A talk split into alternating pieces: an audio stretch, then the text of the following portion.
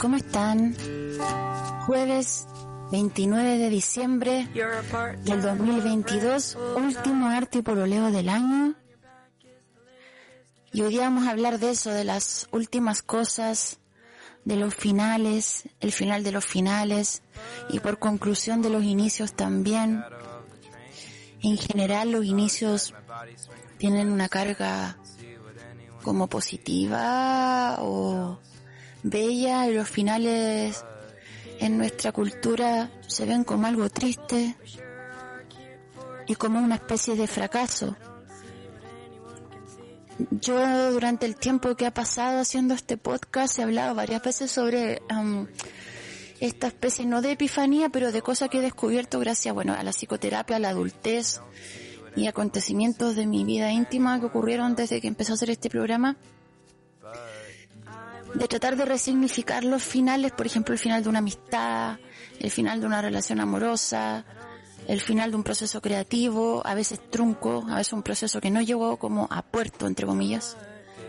De, resignificar eso como algo no necesariamente malo o con una carga peyorativa, sino como, como lo que es y lo que fue, valorar la experiencia por sobre el resultado y soltar un poco esa, esa cosa tan ligada a la trascendencia que igual viene un poco del cristianismo y de lo eterno.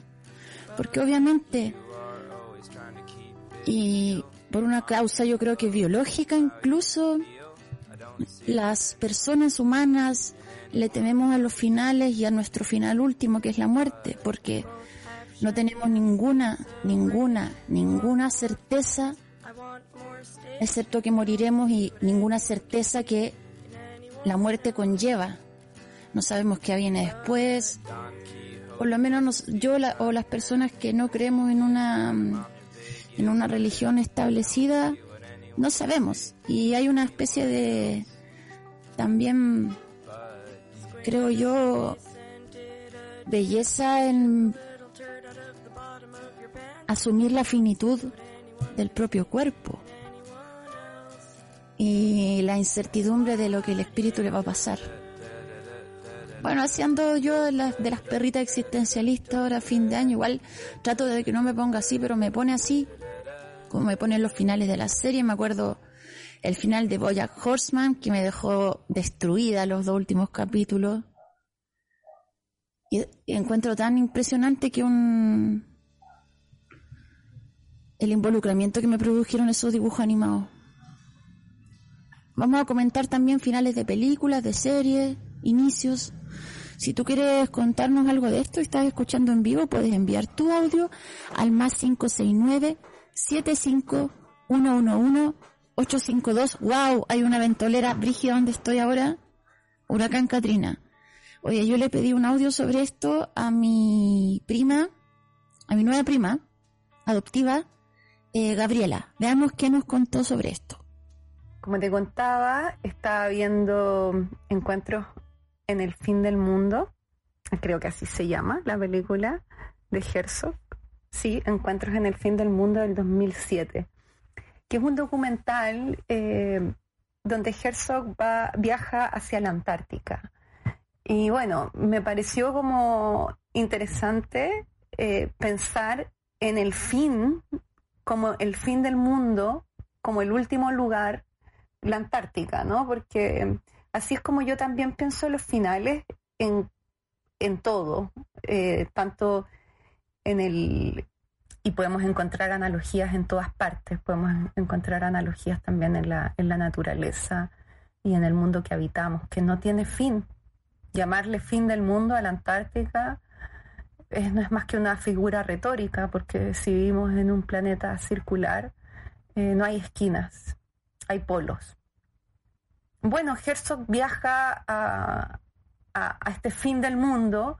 También me gusta esa obsesión que tiene él, ¿no? Como con, los lugares extremos. Creo que eh, ahí quizás también hay un fin, ¿no? Como pensar en las temperaturas extremas, donde bajo ciertos grados de temperatura eh, es posible encontrar aún vida o, hasta ciertos grados de temperatura también es posible encontrar vida cuando viaja también a ver los volcanes. y creo que eso también se puede pensar en relación a los inicios y los finales en una, en, no sé si, no sé si en una novela, porque cuando pienso en una novela pienso, eh, pienso en un archivo cerrado, ahora que lo estoy hablando, ¿no? Es como un, documento, eh, un texto con principio y fin, como, como una oración, como un sintagma, eh, que tiene que tener un orden y la vida tiene un inicio y tiene un fin, pero se expande mucho más allá de eso, igual que el, que el mundo y el universo. Y bueno, el, viaje que hace Herzog, en el viaje que hace Herzog, él entrevista a, científicos y a gente que va a desarrollar oficios en este lugar eh, cuyo nombre ya no recuerdo, pero que es como un como la capital de la Antártica. Y bueno, al final de la, del documental, casi llegando al final, conversa con... Hay varias conversaciones que son bastante como de ciencia ficción. Eh, por ejemplo, conversa con un científico que va a ser su última inmersión, un, biólogo marino que va a ser su última inmersión en el fondo marino de, del, polo, de este polo sur y habla sobre los habitantes eh, que viven en el suelo marino, habla sobre estos insectos que tienen todos los artilugios desarrollados como elementos y armas perfectas de tortura. Y ahí Herzog le pregunta, y él lo dice con espanto, ¿no? Este científico dice que eh, lo que se ve en el, en el suelo marino es algo escalofriante, y que casi como que no existen palabras para, para nombrar lo terrorífico que sería para nosotros los humanos habitar en un mundo a esa escala, porque nosotros no alcanzamos ni a percibirlo, primero porque estamos muy lejos y segundo porque estamos en una escala mucho mayor, ¿no? Y ahí Herzog le pregunta si es que él cree que, yo no sé, ahí de repente están como las preguntas medio forzadas, ¿no? Este científico igual tiene como una mente bien de ciencia ficción y yo que he entrevistado a científicos me doy cuenta que los mejores son los que, los que pueden jugar y salirse un poco de la ciencia pura y, salirse de esos márgenes para poder divagar, ¿no? Entonces, él le dice que él cree que la evolución y que nosotros que antes vivimos, habitamos el mar, eh, huimos de ese mar para, huir de, estos mecanismos de tortura eh, horripilantes. Y vuelvo a la palabra divague. ¿Por qué soy enemiga de los principios y de los finales? Yo creo que tiene que ver también con mi formación yo no partí leyendo novela, ni siquiera partí leyendo, o sea, mi acercamiento a la literatura no, no fue desde ese lugar, sino que fue desde los relatos orales y desde la poesía que me leían mis papás. Y, quizás eh, desde las revistas, y las revistas siempre las leí de atrás hacia adelante, y los libros de poesía siempre los he abierto al azar y mi acercamiento a la literatura tiene que ver como con la conversación. Entonces creo que el principio de un texto siempre está fuera del texto.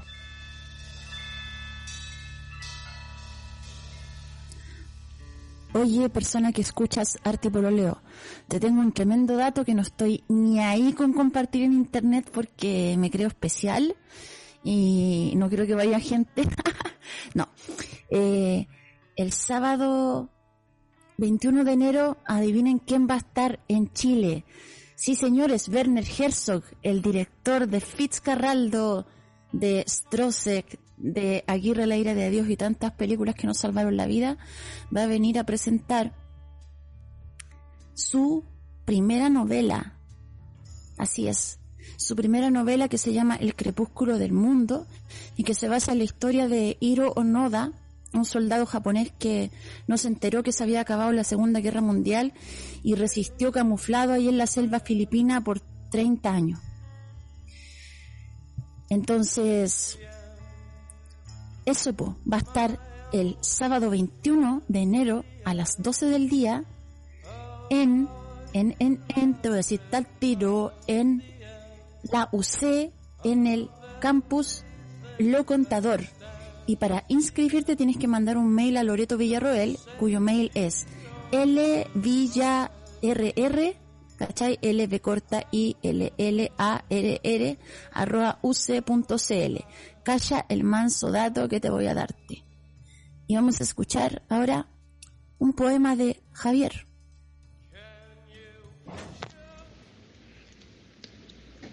La peor persona del mundo. La peor persona del mundo cena todos los domingos junto a mis padres. La peor persona del mundo me presentó a sus amigos. Cada uno de ellos me robó algo valioso y en su lugar dejaron una bolsa de pan rallado. La peor persona del mundo es un vampiro que ha perdido los dientes. Sabía casi todas mis cosas más íntimas y conocía casi todas mis heridas. En cada una de ellas puso una gota de agua estancada. La peor persona del mundo se revuelca en el barro. La peor persona del mundo se refugia en una casa abandonada. La casa abandonada de un perro fino.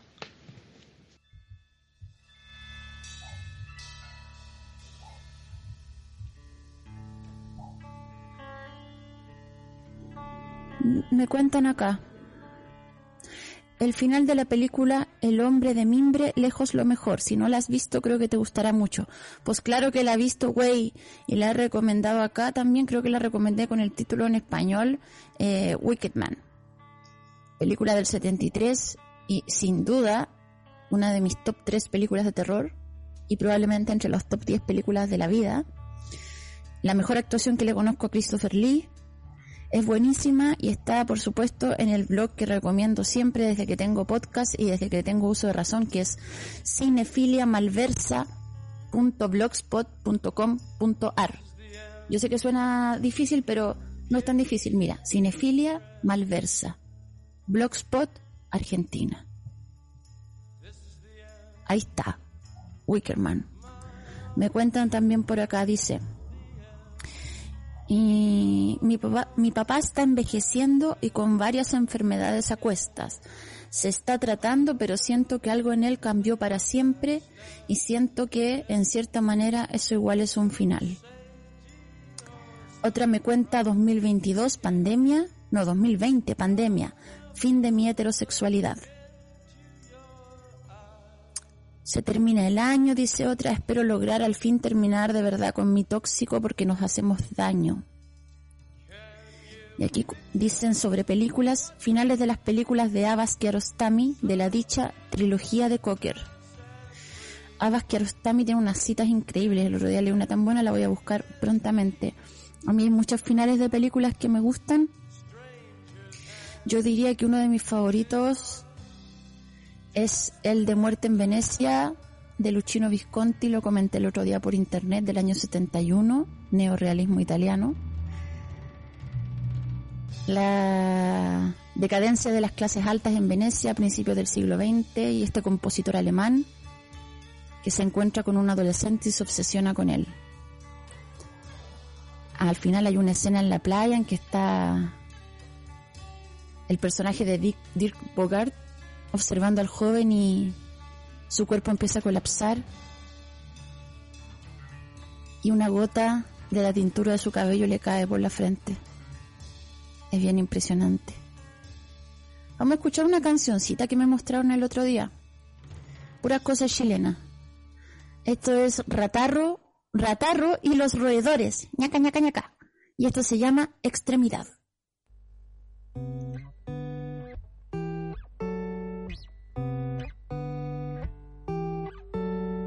Me fui a duchar con la luz apagada. No fue porque no quisiera que no entren polillas, sino para evitar ver a este desastre. El espejo me amenaza con disparar. Al cerrar los ojos me empezó a resbalar.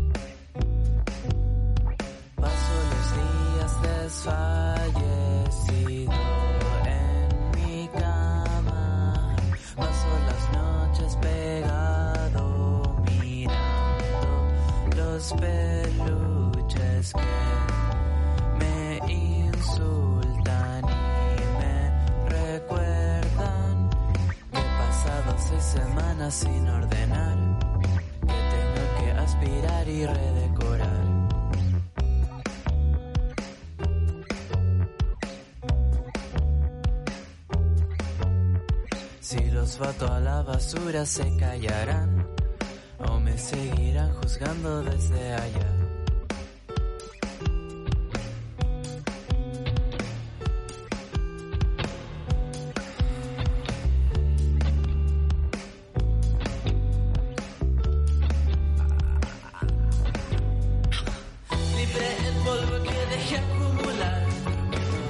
Mirando no podrá descansar cable hasta la extremidad y voy a usarlo para el fin escapar.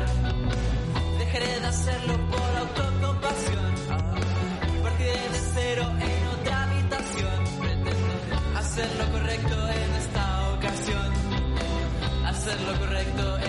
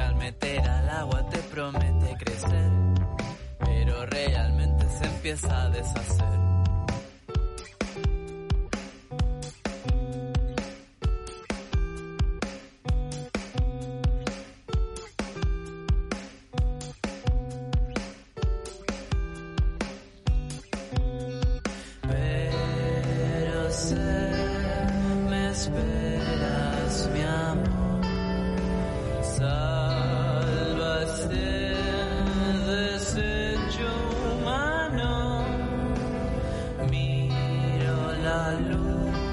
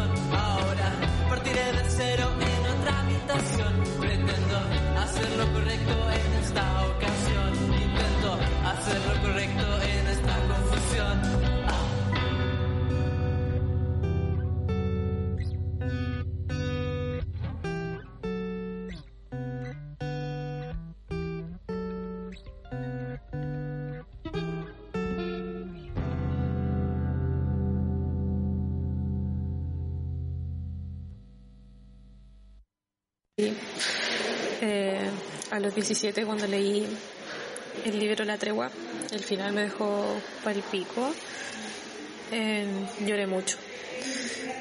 El final del arco de Marineford de One Piece también me cagué llorando. Eh, estoy pensando que otros finales. El final de la canción El Gavilán de la Violeta Parra me produce como, no sé, como un vacío, no sé por qué. Mm, los finales de los viajes también, puta bueno, me dejan pura tristeza, no, no sé qué bueno me produce como un final feliz. eh, a ver, una película, no sé, no me acuerdo de ninguna. Este final de año es como, para mí como que el año acaba el 7 de febrero porque ya acaba mi práctica y de ahí, de ahí a la vida nomás. Eso. Eh, saludos a todos.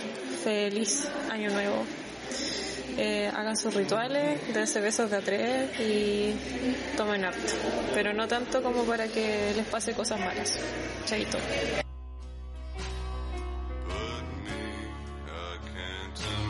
Hay también finales abiertos, no solo finales tristes o felices.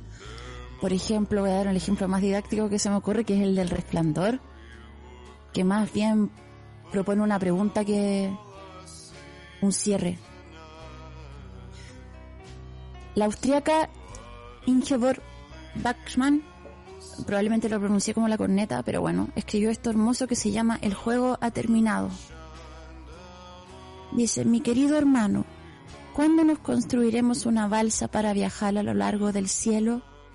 Mi querido hermano, pronto la carga será demasiado grande y vamos a naufragar. Mi querido hermano, dibujamos sobre el papel muchos países y rieles, Ten cuidado, aquí ante estas líneas negras explotarás con las minas. Mi querido hermano, entonces querría estar atada al poste y gritar, pero tú sales a galope del Valle de los Muertos y nos fugamos los dos. Despiertos en el campamento gitano y despiertos en el desierto, la arena se escurre de nuestros cabellos, tu edad y la mía y la edad del mundo no puede ser medida en años. No te dejes engañar por cuervos astutos, ni por pegajosa mano de araña, ni por la pluma entre las ramas, y no comas ni bebas en el país de jauja, en sartenes y jarros espumea el engaño. Solo aquel que en el puente dorado recuerda la consigna para el hada centelleante ganará el juego. Debo decirte que la palabra se derritió con la última nieve en el jardín. Muchas, Muchas piedras hirieron nuestros pies. Uno sana. Con este saltaremos, hasta que el rey de los niños, con la llave de su reino en la boca, nos venga a buscar. Entonces cantaremos. Es un hermoso tiempo cuando germina el cuesco del dátil. Cada uno que cae lleva alas. Un dedal rojo cose el sudario de los pobres y tu corazón se abate sobre mi sello. Tenemos que irnos a dormir, querido. El juego ha terminado. En puntillas, las blancas camisas se inflan. Padre y madre dicen que andan penando en la casa cuando intercambiamos el aliento. Esto, chucha, justo, weón, ¿por qué les sacan el silencio? Ahora las motos, te juro que me hinchan las pelotas, pero mal, weón, me arruinan los programas, me arruinan las siestas, me arruinan todo. Eh, esto lo leí en directo desde, en directo digo, lo estoy leyendo desde, eh, tengo en mi mano un libro de editorial universitaria, que es una selección de Jorge Telier, de poesía universal traducida por poetas chilenos. Debe ser antiguo este libro, está medio ocho pico. Em, y efectivamente, pues, ah, mm, parece que no es tan antiguo. Bueno, ya, filo. Escuchemos otro poema del Javier. El futuro no existe, el presente no existe, solo el pasado existe. Mi madre me enseñó a barrer, a barrer el polvo y la tierra. ¿Qué es el polvo? pregunto. Todo es polvo, todo es tierra. De ahí venimos, ¿sabes? El futuro no existe, el presente no existe, solo el pasado existe.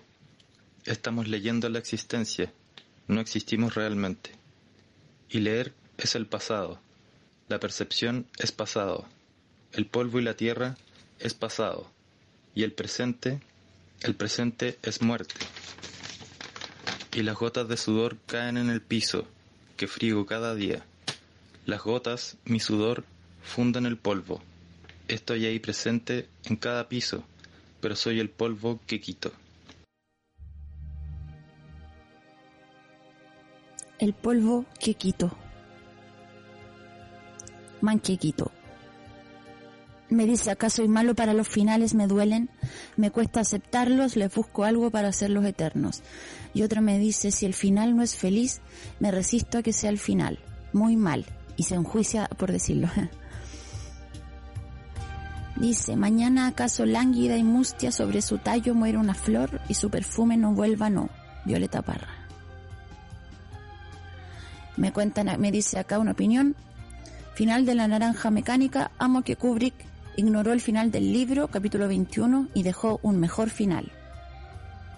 Yupi. Pregunté también por los inicios.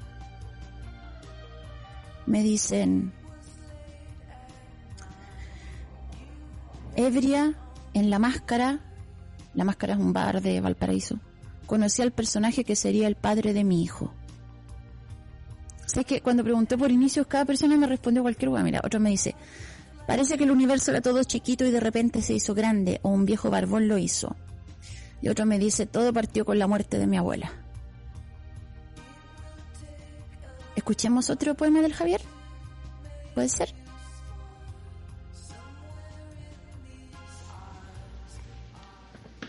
Nazi del arte. Hablar de arte no es arte. Vestir de payaso no es arte. Gestionar no es arte. Llenar formularios no es arte. Generar redes no es arte. Citar arte no es arte. Bajar y aprender del pueblo es bajar y aprender del pueblo. Aspirar no es arte. La academia no es arte. Simular es simular. Engañar, mentir y apropiarte del arte es patético, es asqueroso. Dialogar no es arte. Transar no es arte. Ser financiado por el Estado es mal arte.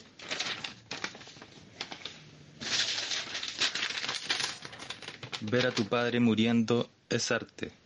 Destruir a tus maestros, sí, es arte.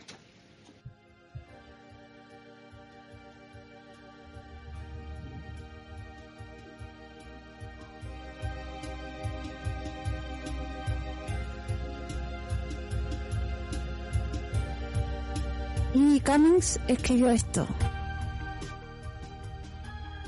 Cuando hayas recibido tu último aplauso y el telón final haga desaparecer el mundo, sumiendo en el desaliento y en un sombrío silencio ese escenario que no volverá a conocer tu sonrisa, y quedes un momento mientras yo te miro.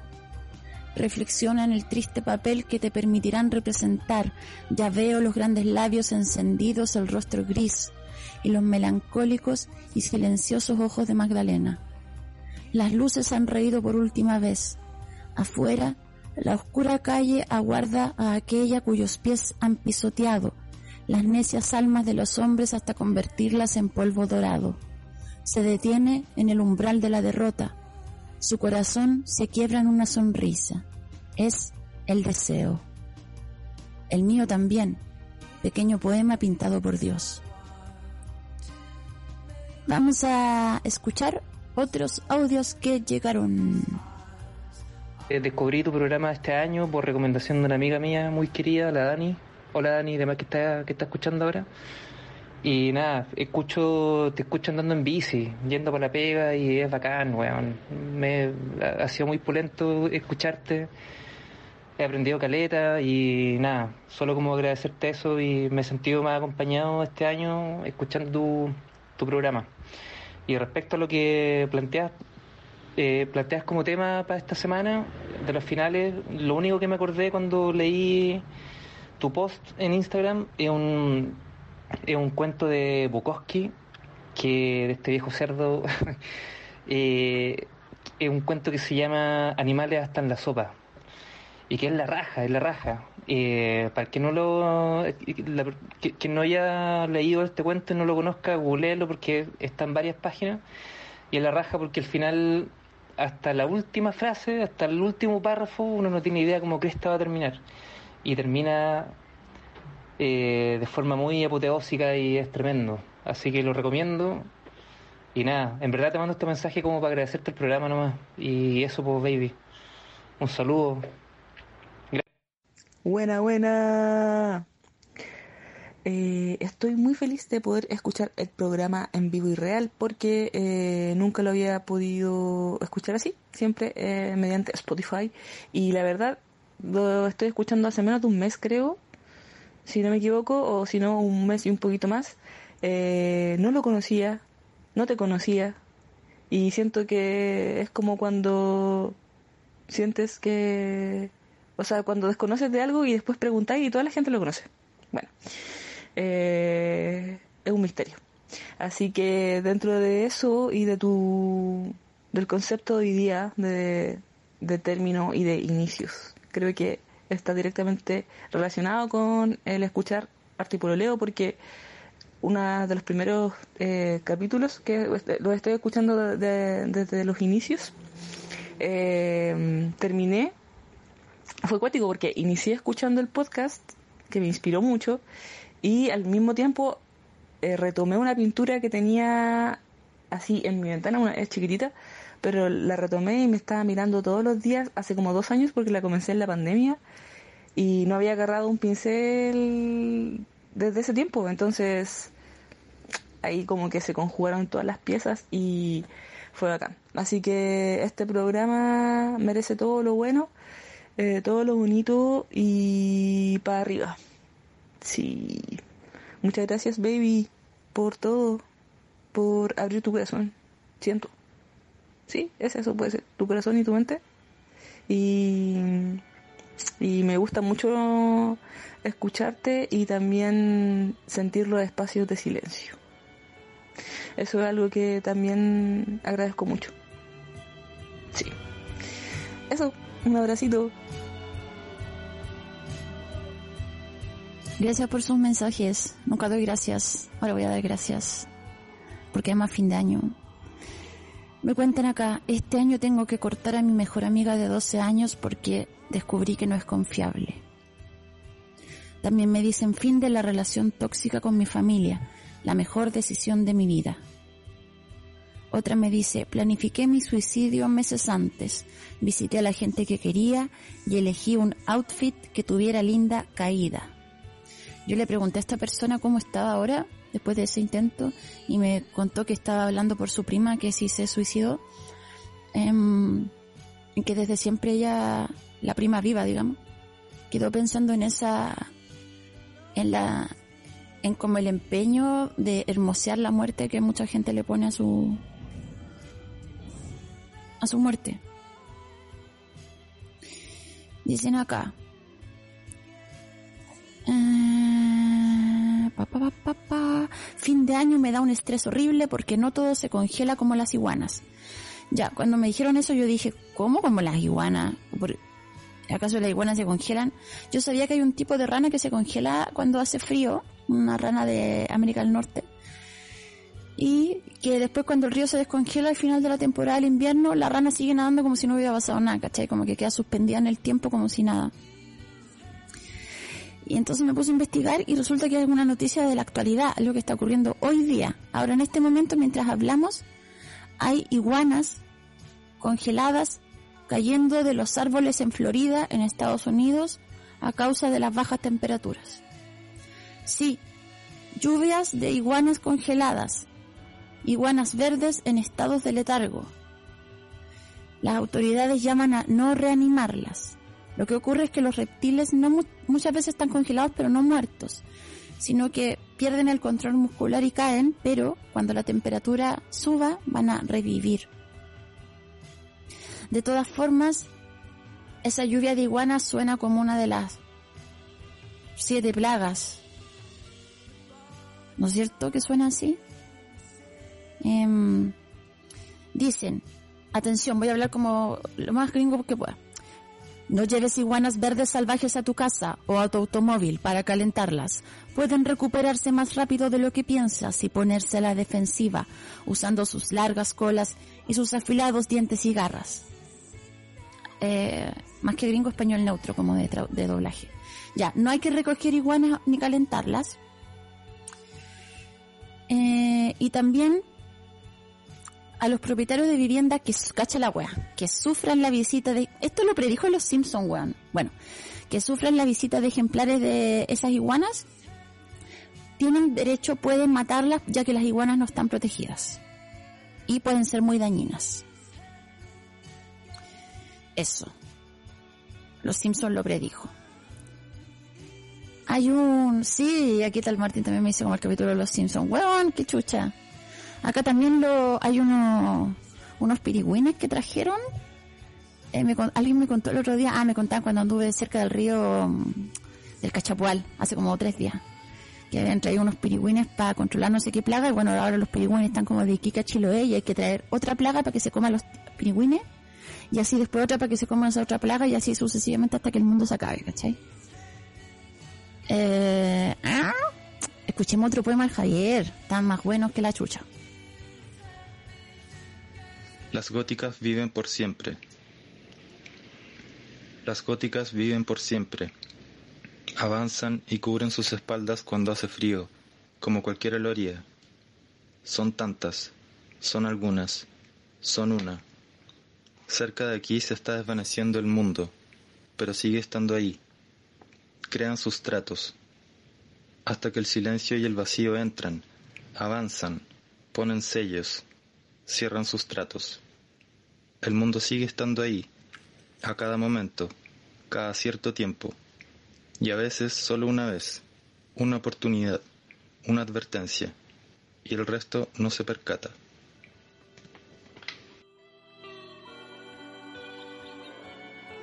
Oye, hay un, tengo en mis manos un librito que yo no conocía, que lo conocí hace muy poco, eh, pero que es antiguo.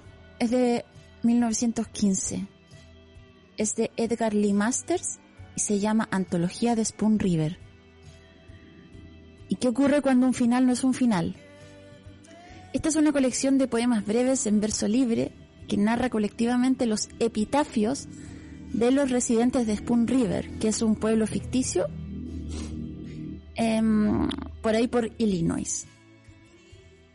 Se puede leer como novela, es cierto, tiene casi 250 páginas. Em, dice, por ejemplo, al principio, en el primero, que se llama La Colina, ahí donde están todos enterrados, dice, ¿dónde están Elmer, Herman, Bert, Tom y Charlie? Los débiles de voluntad, los de fuertes brazos, el payaso, el borracho y el peleador, todos, todos duermen en la colina. Uno se murió de fiebre, otro murió quemado en la mina, a otro lo mataron en una pelea, otro se murió en la cárcel, otro se cayó de un puente mientras trabajaba por su esposa y su hijo. Todos, todos duermen, duermen, duermen en la colina. ¿Dónde están Ella, Kate, Mag, Lizzie y Edith? Las de tierno corazón, las de alma simple, las chillonas, las orgullosas y las felices, todas, todas duermen en la colina. Una murió en un parto vergonzoso, otra de un amor frustrado, otra a manos de un bruto en un burdel, otra con el orgullo roto, en busca del deseo del corazón, otra después de vivir en los lejanos Londres y París, fue traída a su pequeño sitio, junto a Ella, Kate y Mag, todas duermen, duermen, duermen en la colina. ¿Dónde están el tío Isaac y la tía Emily? Y el viejo Tawny Kincaid y Sabine Houghton? Y el alcalde Walker que habló con venerables hombres de la revolución? Todos, todos duermen en la colina. Les trajeron sus hijos muertos en la guerra y las hijas cuyas vidas fueron aplastadas y sus hijos huérfanos de padre llorando. Todos, todos, duermen, duermen, duermen, duermen en la colina. ¿Dónde está el viejo violinista Jones que tocaba con vitalidad a sus 90 años, que desafiaba el granizo con el pecho descubierto, tomando, armando peleas sin pensar en su esposa o su familia, ni en el oro, ni en el amor, ni en el cielo? Mírenlo murmurar, sobre antiguas fritangas de pescado, sobre antiguas carreras de caballo en Clarice Grove, sobre lo que dijo Abe Lincoln una vez en Springfield. Todo este capítulo lo predijo Los Simpson. Después el libro continúa con puros muertos que hablan en primera persona. Dice una, ¿han visto caminar por el pueblo a un hombre que mira el suelo con rostro demacrado? Ese es mi marido, que por una crueldad secreta, jamás confesada, robó mi juventud y mi belleza, hasta que arrugada con los dientes amarillos, el orgullo roto y una humildad vergonzosa, me hundí en la tumba. ¿Pero qué creen que robó el corazón de mi marido, el rostro de la que fui, el rostro de aquella en que me convirtió? Ellas lo conducirán al lugar donde ahora yajo, así en la muerte soy vengada. Creo que nos queda otro poemito del Javier, ¿verdad?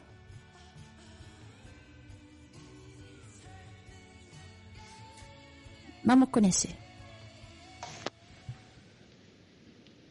Limpiando mugre, polvos, pelos, células humanas, sangre, semen, cera, resina, saliva, tierra al fin.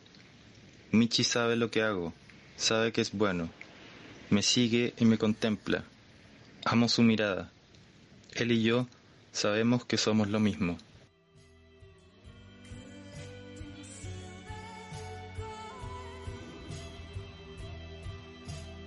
Oye, quiero contarte, ya que se está falta poco para la finalización final del último programa del año, que voy a estar, como les decía, bla bla bla, la fecha reagendada de Maipú de la gira Cantacachureos. El 6, o sea, el desde mañana, el viernes que viene, viernes 6 de enero a las 20 horas, en Sabores con Alma. Así es, en Maipú, a pasos de la plaza, General Ordóñez 205. Voy a estar ahí presentando mi show romántico ordinario como parte del cierre, cierre ya ahora, final, final, finalísimo, final, punto doc, este sí que sí, punto excel, de la gira Cantacachureo, la fecha reagendada de Maipú. Puedes encontrar entradas en romanticancionero.gmail.com o en portaldisc.com. ¿Quiero contar una infidencia? No, sé que no. Sí, bueno, voy a contarlo sin decir el nombre, pero hubieron tiqueteras que me pusieron heavy problemas porque eh, mi afiche decía cachureos. Y yo pienso, chuta que le da color cachureos con que le roben y resulta que todas sus canciones son robadas. Así es, señores, ladrón que roba ladrón tiene 100 años de perdón, o sea, yo. Y voy a darles la primicia, el viernes 13 vamos a hacer a, a pedido popular una última fecha en Santiago Centro, esto va a ser en barrio Yungay, más o menos a dos cuadras donde vive el Boris, el presidente, en un spot secreto. Em, me pueden escribir por las entradas porque todavía no están con tiquetera. Vamos a tirar las primeras días 5 lucas, después van a estar a 10 lucas, porque es un lugar en el que tú puedes llevar tu propio trago y tu propia cosa que quieras fumar y lo que quieras consumir y comer y compartir si quieres. Y esto además de presentar mi show, voy a hacer un DJ set bailable de dos horas para que lo ves todo y sientas la vida. Ojalá. Vamos a escuchar una última cancioncita y volvemos para decirte unas últimas cosas que, que tengo ganas de decir. Esto es silabario y se llama Las Luces.